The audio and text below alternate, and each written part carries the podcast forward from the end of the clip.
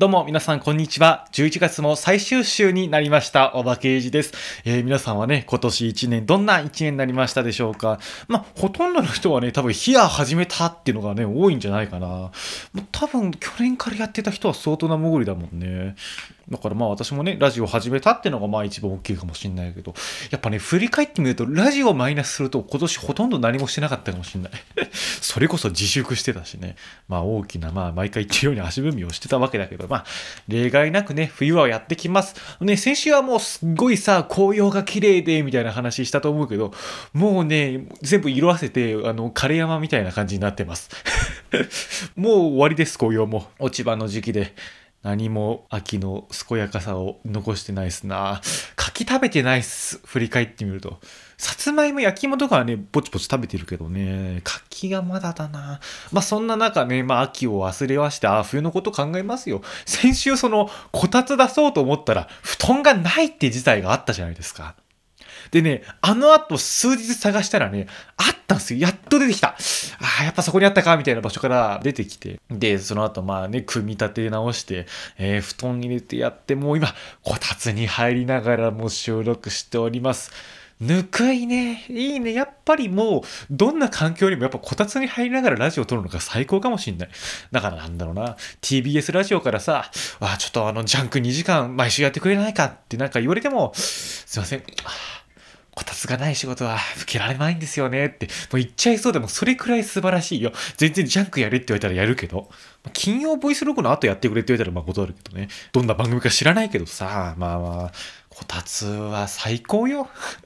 勉強もはかどるしね、ラジオ収録もはかどる。でもね、やっぱ皆さん本当ストーブとかね、使ってると思いますけど、本当火事にはね、気をつけてください。私ももう、コンセントを抜く癖をつけるようにしてます。もう元からね、だから切ったようなつもりでも切ってないとか、まあ、ちょっと些細な違い分かんないじゃないですか。もうコンセント抜いときは一発ですからね。冷蔵庫なければもう冷蔵庫の方が北海道とかね、あったかいなんて言うけど、もうそうだったらもうブレーカー切ってた方がね、安全なんじゃないかなんて言いますけども、そんな中ね、ちょっと先日ローカルニュース見ていたら、ちょっとこんなのがあったんですよ。先日午前4時過ぎ、県立消防学校の敷地で火が見えると近くの住民から通報がありました。出火したのは当日行う予定だった火災原因調査実習に向け、前日燃やした木造平屋10平方メートルの木造家屋で、学校や消防車が15分ほどで消し止めました。この模擬家屋は県内13の消防局消防本部の職員37人が実習のために使用し、前日約1時間燃やした後放水して消火、翌日朝から調査実習のためそのまま残していたということです。その後も職員が巡回し、前日夜22時の消灯時には異常がなかったということですが、えー、教頭は恥ずべきこと、夜間の見回りを徹底し、今後このようなことがないようにしたいと話し、近くの89歳農業の男性は、消防学校なのだから火の始末はしっかりしてと求めたということです。てなことであの消防学校のあの模擬家屋調査実習のためにあの消防職員37人が消火を確認した木造家屋の種火が残ってて午前4時過ぎ朝っぱらブワってなっちゃったみたいなんで。で、救急車、あ、消防車が来てっていう。もう、大惨事、大惨事っていうかさ、もうちょっとびっくりしちゃって、これ読んだ時。だから本当、皆さん気をつけてるつもりでも、起こるんですよ。消防士37人が消化しても種火残ってることがあるくらいですから、本当あの、お気をつけください。そんな感じですが、今週もやっていきましょう。オーバーケージ、ハングアップターミナル、第42回。改めまして、こんにちは。ラージレフブレダーウェイ、オーバーケージです。そういえばさ、ラジオの癖みたいなもので、あの、伊集院光さんがね、この前なんかゴゴ生とか出たり、そういうところでなんかポチポチ話してる話なんだけど、まあその基本的に日常生活で、えー、一人語りとかやらないし、もう25年続けてくる、あの、一人語りを続けると、もうなんか一種病気じゃないんだけど、なんか話していると誰かがツッコミを入れてくるみたいな、なんかそういう感覚になることがあるんだよね、みたいなことを話してて。で、まあ私も、へえ、そうなんだ、みたいなことを思ったんだけど、この前もういろいろ聞きすすぎて私にもそういう症状が出てきたんだよね。ポストにあの手紙を入れてくる用があったんですよね。で、まあ、ちょっと家族からのお使いもあったんで、まあ、なんか寄って、その辺のいつもとは違うなんかポストにま入れようと思って、そのポスト通りかかったらさ、そのポストをやたら、なんかもう舐め回すように見ているおじさんがいるわけ。なんだ、なんだこのおじさん何してんだろうと。まあ、一つ考えられるのは、まあ、見たくれは全然違うんだけども、あの、どこからその手紙を取り出していいかわかんない新人郵便局員。え、もしくは中にお財布入れちゃった人もうそんな感じで、もうなんだろう、配達のおじさん来るの待ってんのかなみたいな感じで、なんかもうぐるぐるぐるぐる回してんだよ。なんか解決策はないかみたいな感じで。で、なんかさすがにさ、そこに、あ、どうもって手紙入れてくのもさ、怖くて、で、まあ、違うその、ちょっと離れた、あまあ、もっとうちに近いポストに、えー、郵便を入れて帰ってきたんだよね。で、その後よ、家族に話した時にね、それでさ、さっきあの手紙入れようとした時にさ、あの、ポスト見たらその知らないおじさんがあって、あ、知ってるおじさんが多くないし、逆に知ってるおじさんがそれやったら超怖いんだけどって言っちゃって、あまさにその感覚だって、そのツッコミを入れちゃう感覚ね。えー、だから私は普通に、何でも知らないおじさんがって言えばいいのに、でも知ってるおじさんの可能性の方が低いし、知らないおじさんで当たり前じゃないですかっていう理論が降ってきちゃって、うっかりそういうこと言っちゃったこれちょっと怖ーと思って。で、まだこのラジオでやるんだったらいいけど、普通にやっちゃったらやばいやつだからさ、いろいろな気をつけなきゃいけないなっていうふうには思うんだけどもね、えー、そんな中ですよ、そんな中ですよ、なんか2回見てるような気するかな。えー、連続テレビ小説、エールがいよいよ最終週となりました。まあねえ、4月から始まりまして、新型コロナウイルスの影響で、まあ途中中断期間を挟み、えー、普段ならね、9月で終わるところ、まあ、今回11月の末までということで、結構長い付き合いだったので、しかもこのモデルがね、小関裕二先生っていう、まあ作曲家で、戦前、戦中、戦後にかけて、まあいろんな曲を作っていると。で、このね、私の藤山一郎が好きなんだけども、まあその曲もいっぱい作ってるんだよ。だから、あの、私の好きな音楽っていうのは、エールの時代っていうのが最近もう連続テレビ小説で馴染んでるから、一番言いやすかったわけよ。もうそれこそもう私が、あのね、えー、知ってる、まあまあ、これは小関さんじゃないけど、先は涙かため息か、東京ラプソディみたいなあ曲とか、長崎の鐘とか、もう、ドンピシャなんすよ。出てくる人物も、えー、例えばあの佐藤久志こと、まあ、伊藤久夫っていう人もモデルなんだけどね。今4点の歌とかの伊藤久夫、えー、そして、まあ、岡本敦郎の、まあ、曲本には出てきてないけど曲自体は出てきてる「えー、高原列車は行く」とか。もう名だたる曲名が並んでる中で、しかもこの私の大好きな藤山一郎さんも、もう、まあ、山藤太郎っていう感じで出てくる。この私がね、今までもっとこの時代の音楽広がってほしいなっていう、受け入れられるはずだと。日本人のこの歌謡の原点っていうのはそこにあるんだから、もうちょっといろんな人に知ってもらいたいなとは思ってて、それが連続テレビ小説って形で叶うっていう。だまさかもうあの、小関裕二先生、で、連続テレビ小説やるってなった時にも飛び上がった思い出あるもん。だって、わ本当にこの私の音楽が日の目を見る時が来るとはって。思ったよりも早かったもん。しかも連続テレビ小説って大きい舞台で、しかもまさかの久保田正孝君が、本当あの時代のが NHK のドラマになってほしかったんだけど、まあ、ちょっと大河には弱いし、連続テレビ小説って言ってもさ、女の人がね、あやる感じだからさあ、基本的にあんまりその男で主演ってないし、まあ女性歌手はちらほらいたけど、作曲家とかはいないと。うん、だからせいぜいね、えー、日曜劇場か NHK のそのなんか4回やってる土曜のドラマとかで、なんか日の目見てくれることがあったらいいなって思ったら、まあこの大舞台ですから、まあもう初めからもう熱い気持ちでまあ見てたわけなんだけどね。で、またこのね、小関先生っていう人がどういう曲が作るかっていうとね、結構ね、凝った曲を作る人で、まあ、あの時代、エールにも、あの、野田洋次郎さんが小柄し正人として出てる、えー、古賀正夫さんと、まあ、小関裕二さん。まあ、あれが二大作曲家なんですよ。戦前、戦中、戦後のね。まあ、それくらいの人たちの中で、まあ、そのね、古賀さんっていうのは非常にあの親しみのあるメロディーを作るんだけども、あの、小関さんって人は非常に凝った丁寧なね、音楽を作る。しかも西洋音楽の影響をすっごい受けてるのをね、前々から感じてたんですよね。まあ、確かに今回エール見ると、その西洋音楽を学んで、えー、作曲家になっていったって過程がしっかりと描かれ描かれていて、そこら辺もね、本当あの NHK さんありがとうございますっていう感じで、今日かな？昨日かな？言ったけど、まあ、あの、小賀の、小賀、まあ、小柄しの音楽楽は売れる音楽。まあ、親しみがある大衆音楽。しかし、えー、小山、まあ、小関先生の作る音楽は、あ残る音楽だっていう。これも本当象徴するように、かなりね、音楽的なね、特性をちゃんと理解して、あのドラマ作ってて、それだけでも関心だったんだけど、それだけでも面白いんだけど、なんと言ってもさ、結構あの、コントっぽいんだよね。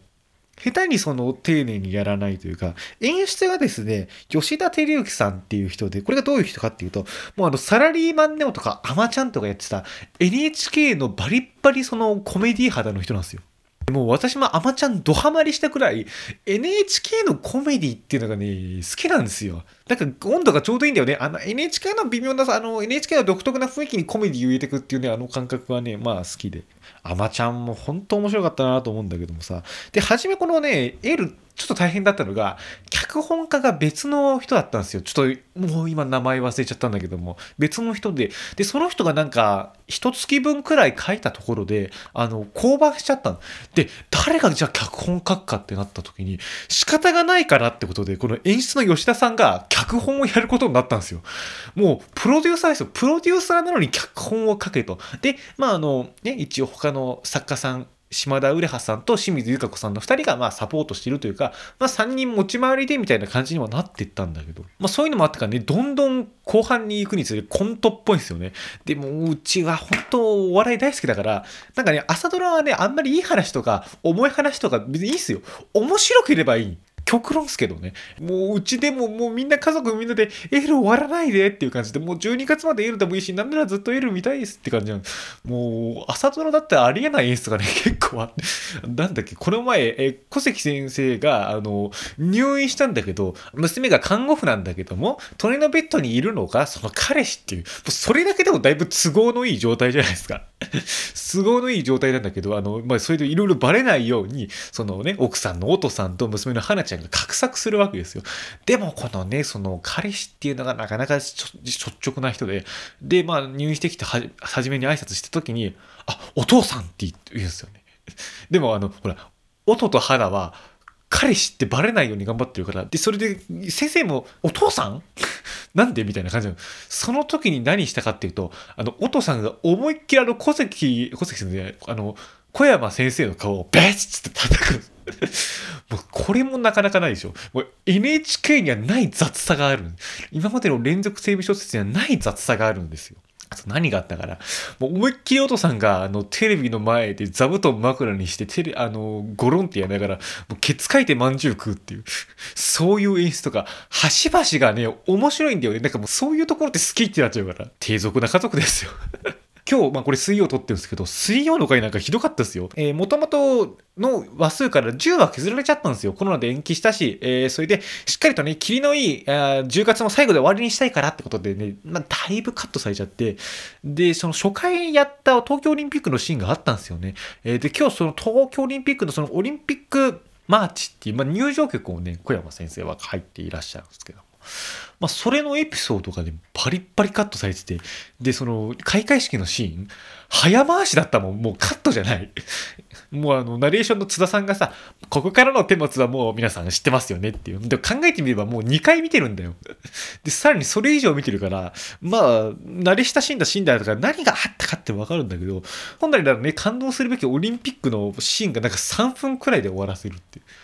まあなんかね、明日また一悶着ありす、一悶着っていうかまあなんか尋ね日とかいたんで、まあストーリーのね、最終日明日木曜日になるんですが、まあ今日か。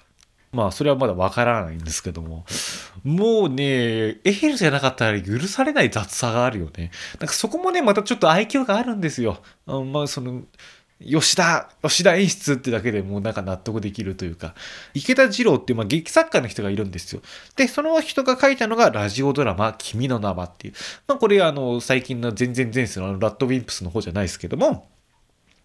あったんですよ、先行ね、君の名はって、マチコマキなんていうのが有名なんですが、まあ、すれ違いドラマなんですよ、ラジオドラマでね。えー、これがね、なかなかヒットしたんだけども、このすれ違い劇になった理由っていうのが、出演者が人数が揃わなくて、じゃあその間を伸ばすために、とりあえず今回すれ違って、まあ、プラマイゼロみたいな感じにしようかなっつってやったのが初めだったんですよね。えー、だから狙ってすれ違ったわけじゃないんですよ。で、そしたらそれがヒットしちゃって、で、まあ人気シリーズになったんですよ。で、まあそのことをね、振り返ったその、池田先生が言うセリフがあるんですよ。仕方なくやったことがこんなに受けちゃっていいのかなって。これの回の脚本が吉田さんなんですよ。これ絶対ちょっと自画自賛ってだからもうほんとエールいいドラマだったんだよ。なんかもう小関先生の魅力とエールの魅力一緒に語ったから割とごちゃごちゃしちゃったと思うんだけども。いやー、終わるのが寂しいなっていうね、えー、気持ちです。そうそう、あの、演出の吉田さん、今度2022年の三谷幸喜脚本大河ドラマ、鎌倉殿の13人でもね、演出を担当されるということが分かったんで、もう我が家でも早く鎌倉殿やってくれみたいな雰囲気になってます。だもううち吉田さんのファンなのかな？もう何だったかよく分からないんだけども、えー、やっぱ吉田さんが脚本ってか演出やるっていうともうすっごいね、えー、期待が高まりますが、そんな中ですね、NHK つながりですが、えー、2020年今年の紅白歌合戦の出場場者が発表されました。まあ、あの、22組を一方読み上げていってもいいんですけども、ちょっと時間かかっちゃうんでね、え、初出場の人だけパンパンとちょっと追っていきたいと思いますよ。えー、一組目、桜坂46。まあ、欅坂から、えー、改名したので、まあ、連続出場ということです。実質的には。そして、えー、ジュジュさんということで、この方はね、歌声がいいっていうのを知ってたんで、初出場っていうのは意外だったんですが、まあまあ、これも期待できますね。知ってました。えー、そして、東京事変。これはまあ、名前だけ知ってましたよ。まあ、椎名林檎さんがね、ボーカルやってるんで、でまあ、基本的には椎名さんがまた出場されると。で、また新たなメンバーをね、引き連れてくるということで。まあ、これもまあ、なんとなく分かってる。それから20。さすがに20くらいになると私でも分かる。兄弟が、まあなんか、ね、メイクハッピーなんかやったりしてるから、なんとなく知ってる。でもこれさ、まだデビューしてないんだってね、びっくりしちゃった。その上にさ、これ結構日テレ資本なんでしょ？うん、まあ、もうこういう言い方していいのかどうかわかんないけどさ、紅白出るんだっていうね。えー、デビューから1ヶ月未満での出場は、まあなかなかないし、最短になるらしいですね。えー、まあすごいなと思うわけですが、えー、続いてはベイビーメタル。これはね、知らないです。なんかニュースとかでなんか話題になった時に、なんかベイビーメタルって評判いいんですよね、つって。でも私聞いたことないんですけどって聞いている人は誰も出てこないんだけど、なんか名前は知ってるっていう。私は名前も知らなかったです。ちょっと期待ですね。えー、そして続いて、ミレイさん。この方も全然知らないです。えーそして白組からはエイトさんということで、もうさすがにドルチャンガッパーナは知ってますよ。その香水のせい知ってますよ、本当に。ドルチャンガッパーナ歌えるかどうかわかんないけど、歌えそうなんでしょ？えー、そこまで知ってますよ。まあでも、ハンバーガー店員がさ、なんとなくやった曲がここまでヒットしちゃうってすごいよね。紅白まで出ちゃうんだよ。夢があるななんだろう。もはや次の曲売れなくてもなんかいいんじゃないのって思っちゃうもんね。なんか、それだけ今までのこの過程だけでもね、夢があってね。はい。そして、えー、グリーン。まあ、これ企画枠での出場になるんですけども、えー、まあ、顔を出してないのでね、どんな感じで、えー、出てくるかということが注目されています。えそれからですよ。もう我が家ではもうとりあえずストーンズ、スノーマンが無事単独出場を決めたということで、よし、これは安泰だというね、え気分になってます。もうガキの使い見ないぞっていう。というのもね、妹がもうスノタン、スノーマンのファンで、もう私も CT も全部持ってるし、なんかジャニーズの関しては全部知ってるから。で、よく考えたらさ、スノスト、まあ、ストーンズ、スノーマン、もう去年デビュー前なのに出てるんだよね。なんか、ジャニーさんを追悼する件、なんか、いろいろあった、そのジャニーズの枠があって、すごい特別出場果たしてるんだよ。だから、20が最短かもしんないけど、マイナスの距離で決めたら、ストーンズ、スノーマンの方がね、1月22デビューだったから近いかもしんないです。あ、違うわ。多分20の方が近いか。それでもそうか。そう考えるとすごいな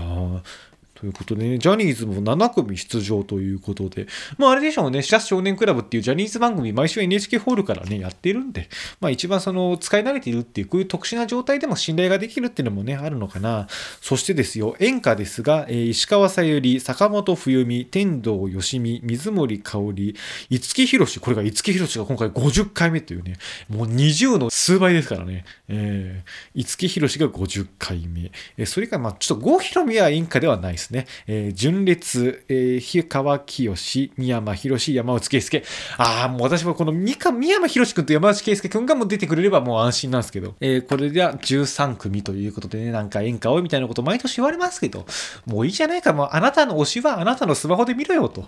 もうこの紅白歌合戦っていうのはさ、あの、スマホとかでさ、好きな時に好きな曲を聴くとは限らないおじいさんおばあさんたちも楽しみにしてるやつなんだからさ、ね。いや今年も無事出れてよかったただ、岡みどりと島津彩さんが今回落選しちゃったんだね。これちょっと残念で、本当岡みどりさんももうちょっと頑張ってもらいたかったし、島津さんに関しては、まあ、本当に歌が上手いからもうパフォーマンスとしてね、えー、見たかったなと思います。その他、去年出てて今年落選してしまったのが、えー、キングヌー、生き物係、AKB48、三浦大知、米津玄師、セクシーゾーンということでね、えー、米津とかもね、今年なんか売れてたけどね、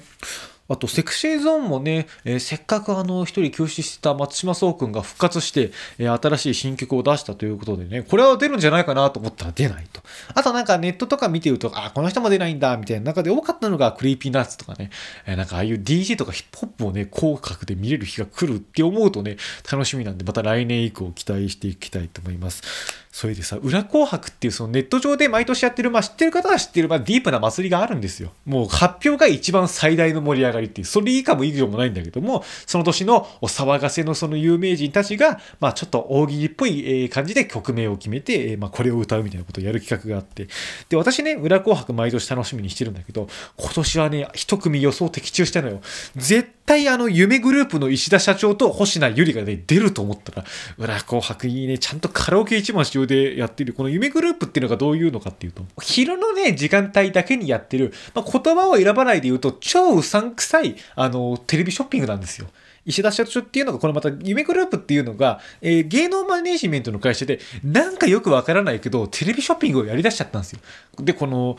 明らかに素人の社長と、あの、売れてない演歌歌手の星名さんが、あまあ、二人でやるってスタンスをね、えー、ずっとやってるんですよ。えー、今回はですね、こちらの商品をご紹介させていただきたいと思います。わー、すごいってなんかそういう感じのショッピングで、社長、もっと安くなりませんか？ってわかりました。今回この商品ですが、2つで5980円でご紹介いたしますっていう。2つじゃなくていいから1個安くしてくれみたいなことを思うけど、まあなんか、私は1つも買わないけど、なんかそういうね、えー、まあ面白いのよ。したら日清食品がさ、CM でパロディやりだしたのよ。あの、子供にスーツ着せてやってる、なんか、鍋ラーメンのやつなんだけども。なんか、ラーメンの締めに、鍋の締めにラーメン入れると汁が薄く感じませんか？でも大丈夫。チキンラーメンは麺にスープが入ってるからみたいな CM があるんですよ。あれでもびっくりしちゃった。もう日清食品さ、最近ふざけてるなと思ったけど、まさかあの夢グループをやるとはって。いやー、目は冴えてるっていう。もう夢グループの話を家族にしたけどさ、学校行ってる人、死ぬ前いない人たちは知らないからさ、ダダ滑りしちゃった。私あれ初めて見た時大爆笑だったんだけど、一人だけ大爆笑してみたいな感じでバカ冷めちゃってね。っごいな寂しかったんだけども。夢グループの CM は知る人ぞ知るって感じなのかなわからないんだよね。えー、まあそういうわけで、今年も紅白を見るに限ります。えー、もう、あっちのガキ使には誰が出て何がしようとね、怖くないですよ、うちは。もうなんかワイドショーとかもさ、ちょっとあの、TBS とさ、フチがかわいそうだったのはさ、紅白の発表と、あの、んじゃしんちゃべさんがガキ使に出るっていう報道が来たのが、まあ同じ日で、で、その翌朝のニュースで、どっちもやるんだけど、最終的には、あ、うちの局ではボクシングやるんで、うちの局ではあの、格闘技やるんで、そちらもぜひご覧くださいみたいな。もうなんとなく言うみたいなね。すっごいなんかちょっと肩身狭そうなんだよ。自分の曲の話なのに曲穴が読まされてさ、そんなこまであの、やるんだったら読まなくていいよみたいな気分になっちゃうんだけどね。今週のヒアーのお題、この人に影響を受けました。この人に元気をもらった、この人のこんな素晴らしいところを真似したい。この作品に影響を受けて創作を始めた。この人に憧れてこんなことを始めた。創作、考え方、ひいては生き方まで、あなたの人生の中で影響を受けた人を教えてください。ということでね、今週のお題、この人に影響を受けました。私はね、ちょっと誰にしようか迷ったんだけど、ラジオの方針に大きな影響をね、与えてくれた人として、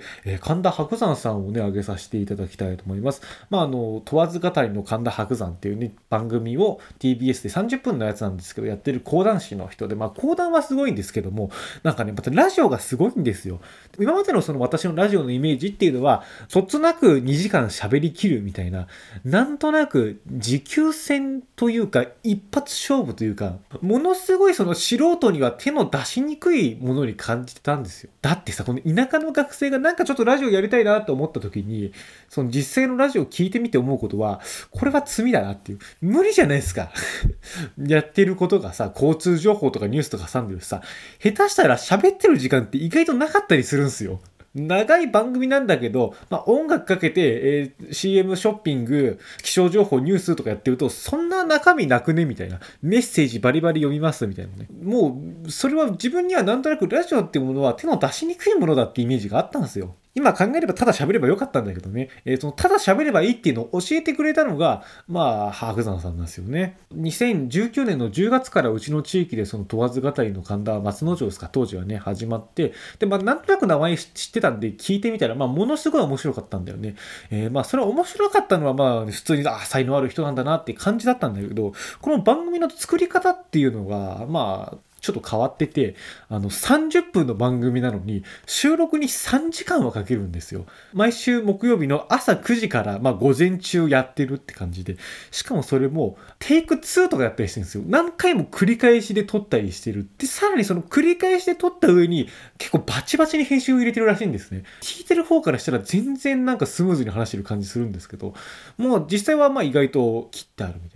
いな。全然想像がつかないです。今までそのかも不可もない一発勝負をこなせる人みたいなのがラジオの条件みたいな感じで思ってたんだけど、あ、全然このいいんだっていう。短いし、もうバリバリ編集してもいいし、撮り直してもいいし、えーなんならこのね、白山さんがよく言ってた、あの、よくわからないやつが吠えてるっていう、この感じならまあ、やれるみたいなことを思って、背中を押してくれた面はあったね。確かにこれくらいの尺度っていうのが合ってるな。まあそれはあの番組の構成だけじゃなくてラジオに対する心持ちというかさ、まあ姿勢みたいなものがあって、とにかくその言いたいことを言うと素直に喋るっていう。で、あのラジオ聞いてると結構ね、悪口っぽいこと言ってるんですけども、でも普通によくよくなんか聞いてみると、やっぱね、素直に言ってるんですよ。その無駄に悪口を突っ込んだりしない。なんか他になった嫌な気持ちをそこにかき集めたりしない。あくまでその時感じた、はあ、ちょっとめんどくせえなって気持ちを、はあ、ちょっとめんどくせえなの温度で喋るっていう。その時感じたことを、だからその余計な手を加えずに、ジョークを盛り込んで、まあ、ちょっと持っていくっていうね。そういう方向性もそうだし、まあ、突っ走るけど大切なことは守るとか、まあ、こういうね、ちょっとしたラジオ内で、まあなんかちょっと、あ穂積に回せばよかったなみたいなこと先週言ったけど、まあそういうノリを、まあラジオの外には絶対持ち出さないとかね、えー一つ、ここはここだけの雰囲気みたいな、そういうなんか細かいところとかも結構学ばせていただきまして、なんかね、先週いろんな人の名前出したけども、もうちょっと結構ね、名前出すの考えちゃったんですよね、正直。まああの、こんなこと言うのもなんだけどもね。えーまあこの番組私はそう素直に喋ろうと思ってるから。だからそう、先週、あのね、義経の話題をしようとした時もさ、結構迷っちゃった。だやんなければいいみたいなことはもう、それはそれで済んじゃうんだけども、やっぱちょっと挑戦したいなと思った隙間があった。なんか名前出して不快になった人には申し訳ないんだけども。だから、本当にあの、不快だってらとか、もうこれはちょっと、おい、お前はあの、許されないとこまで足出してるぞっていう時は本当にあの、コメント欄かなんかで怒っていただいていいので、それくらいもう自分もまっすぐやっていこうというね、えー心持ちでやってます。ただその、ラジオ外には、ラジオと同じ空気では持ち出さないっていうね。だからちょっとなんとなくそのコメントの時のキャラとかはまあ違ったりするんですけども、それはどっちも自分ですからね。えーあくまでこのラジオの時は、あの、ジョークで盛るっていうことをね、まあ一つやってることもあるしね。えーまあそういう姿勢っていうのはやっぱ白田さんの影響はね、大きいかなと思いますね。多分これはね、ヒア公式さんの金銭にはね、触れないと思うんだけどもね。うん。そう、金銭に触れちゃったのよ、これはね。あの、告知フリートを作ってみたら、ヒアーさんからぴったんぽめされちゃってさ、もう私もあの、聞いても私のあの、金銭に触れたいというのはね、あの、ああいう意味じゃないです。放送です。喋りでですから。まあ、あれ、は達成してないんですけども。びっくりしちゃった。もうあんなね、勝手にそのサムネイルというか、そのヒアのフォーマットを使わせていただいたんで、なんか言われちゃうかなみたいなことは思ったんですけども。そうそう。角山さんにあと教わったこととして、前置きで、あの、これ言ったら、ね、ちょっと怒られちゃうかもしんないですけどって言わないって。もう私もその本当に怒られそうだと思ってることは全く100%言ってないですから。えーもう言ってもこれは、まあ、後から怒ってくれたら、まあ、申し訳なかったな、みたいなもんで。でもこれは、まあ、ちょっと喋りたいな、みたいなものは喋るけど、本当に怒られそうなものは喋らない。本当にそれをやるんだったら、最初にちょっと、ね、あれ守りバリアを作っていうのはちょっとなんか、あの、面白くないと。まあ、はじめそのバリアのないというか、もう壁を壊す感覚で、えートークをして、あ、最後にあの、修理もしますよ、みたいな感じで、まあ、フォローを入れるっていうね。うん、だから、そういうトーク術みたいな白山さんから教わってるな。ああ、よくよく考えたら。だからね、割とその影響っていうのはね、大きいんすよね。だけどもその白山さん100%で持ってくると相当な悪口というかキアではもう NG だと思うんで丸くやってますけどね、もっと皆様に愛される感じにね、まあ、そこはあくまで素直な形なんです。というわけで今週のお題この人に影響を受けましたでした。というわけでね、今週もお送りしてまいりました、オーバーケージハングアップターミナル、えーいよいよ終わりのお時間となってまいりました。えー一応20分番組なんですけどもね、最近ついつい喋りすぎてしまうんすよね。もうちょっとね、話簡潔にならないかなみたいなことはね、思ってるんですけどもね。それかもうちょっと回数を分けるかみたいな。ちょっともうこれ1回で聞くっていうのがさ、気だるくない ?40 分くらいになっちゃってるっていう。前回も思ったけど、だったらさ、20分2回にした方が再生回数も2倍になるし良くないですか？みたいな、なんとなくそんなことも考え始めちゃってね。まあ今週もこれ編集したらもっとキュッてなるかもしんないけどね。わかんないなあ本当コロナウイルスもなんか大変なことになってますから、もうごちゃごちゃで。コロナ自体が大変というよりもね、なんか経済の方とどうするかこうするかみたいなね、もう私はもう自粛の方向入ったんで、まあ、あとは世の中勝手にやってくれみたいなもう感じですし、まあ、とりあえずその年末は落ち着いて過ごせたらいいねっていう、もう、とにかくもう自己勝手すぎる主張しかもうないです。もうわざわざこんな話しなくていいかな、本当に。最近ね、おすすめのバンドができたんですよ。この戦前戦中戦後の音楽を愛する私がバンドって言ったらもうロカビリーなんじゃないかと思うくらいなんですけど、ロカビリーではないです。ほんと最近の人たちです。この人たち良くないって家族にちょっとポロっと話してみたら、あんたがそんなこと言うなんて意外っていう感じで。誰かっていうと、あの、緑黄色社会っていうね、あの、バンドグループがあるんですよ。で、その、前からなんとなく名前は知ってたんだけど、この前の新曲メラって曲でもうすっかり引っ張られちゃって、なんかね、エンディングとかに弱いんだろうな。なんかあの、スッキリの最後に、あの、高校生がそのダンス応募企画でこの曲踊ってるんですよ。なんかそれ見たらなんかいい曲だなっていう、なんか、もうほんと主婦感覚だよね。主婦感覚でいい曲だなと思って、なんかいろいろ Spotify とかで聴いてったらさ、なんかすっごいいいなっていう。特にその曲も明るい、なんかやっぱ明るいのがいいんですよ。明るいし、あの、ボーカルの人の、あの、長屋さんっつったかな。日本語のね、発音がいいっていう、もうそこ。日本語の発音割と気にしちゃうんですよ。もう私こんな滑舌悪いのに、なんか歌聞く方はね、気にしちゃうというか、やっぱ日本語のイントネーションって大事なんですよね、曲の中で。でその日本語のイントネーションが一番大事だって言ってるのがこの私の大好きなあの藤山一郎さんね。もうそれは戦前戦中戦後だけど。なんかね、やっぱ、その私が日本語の発音っていうのに惹かれるところが一つあるのかもしれないですけども。ああ、なんか音楽性がいいなっていう。私ちょっとあまりにもこの最近の音楽に疎すぎるから、この緑黄色社会がどれだけまマイナーなのか、それとも意外と知られてるのか全然わからないですよ。皆さん知ってますよね？とも、知らなかったでしょ？とも、なんか微妙な字なんですよ。でも、明日金曜日の M ステが初出場みたいなことだったんで、M ステよりは一歩早いから、まあ、私の中ではもう最速記録ですよ。もう20がデビューしてから紅白出るくらいの短さで感じてますから。まあちょっとね、なんかおすすめできる曲とかあったあったらまたね、来週話していきたいなと思うんだけどもね。番組ではメッセージを募集しております。普通のお便りだけではなく、愚痴を募集する大場くんに言ってもしょうがないんだけど、おすすめの音楽を紹介してもらう、みんながミュージックティーチャー、インターネットの裏技、小ネタ、謎のこだわりを伺う、インターネットを教えて、この3つのコーナーもありますので、ぜひぜひ送ってきてください。それでは今週ここで失礼いたします。それではバイバイ。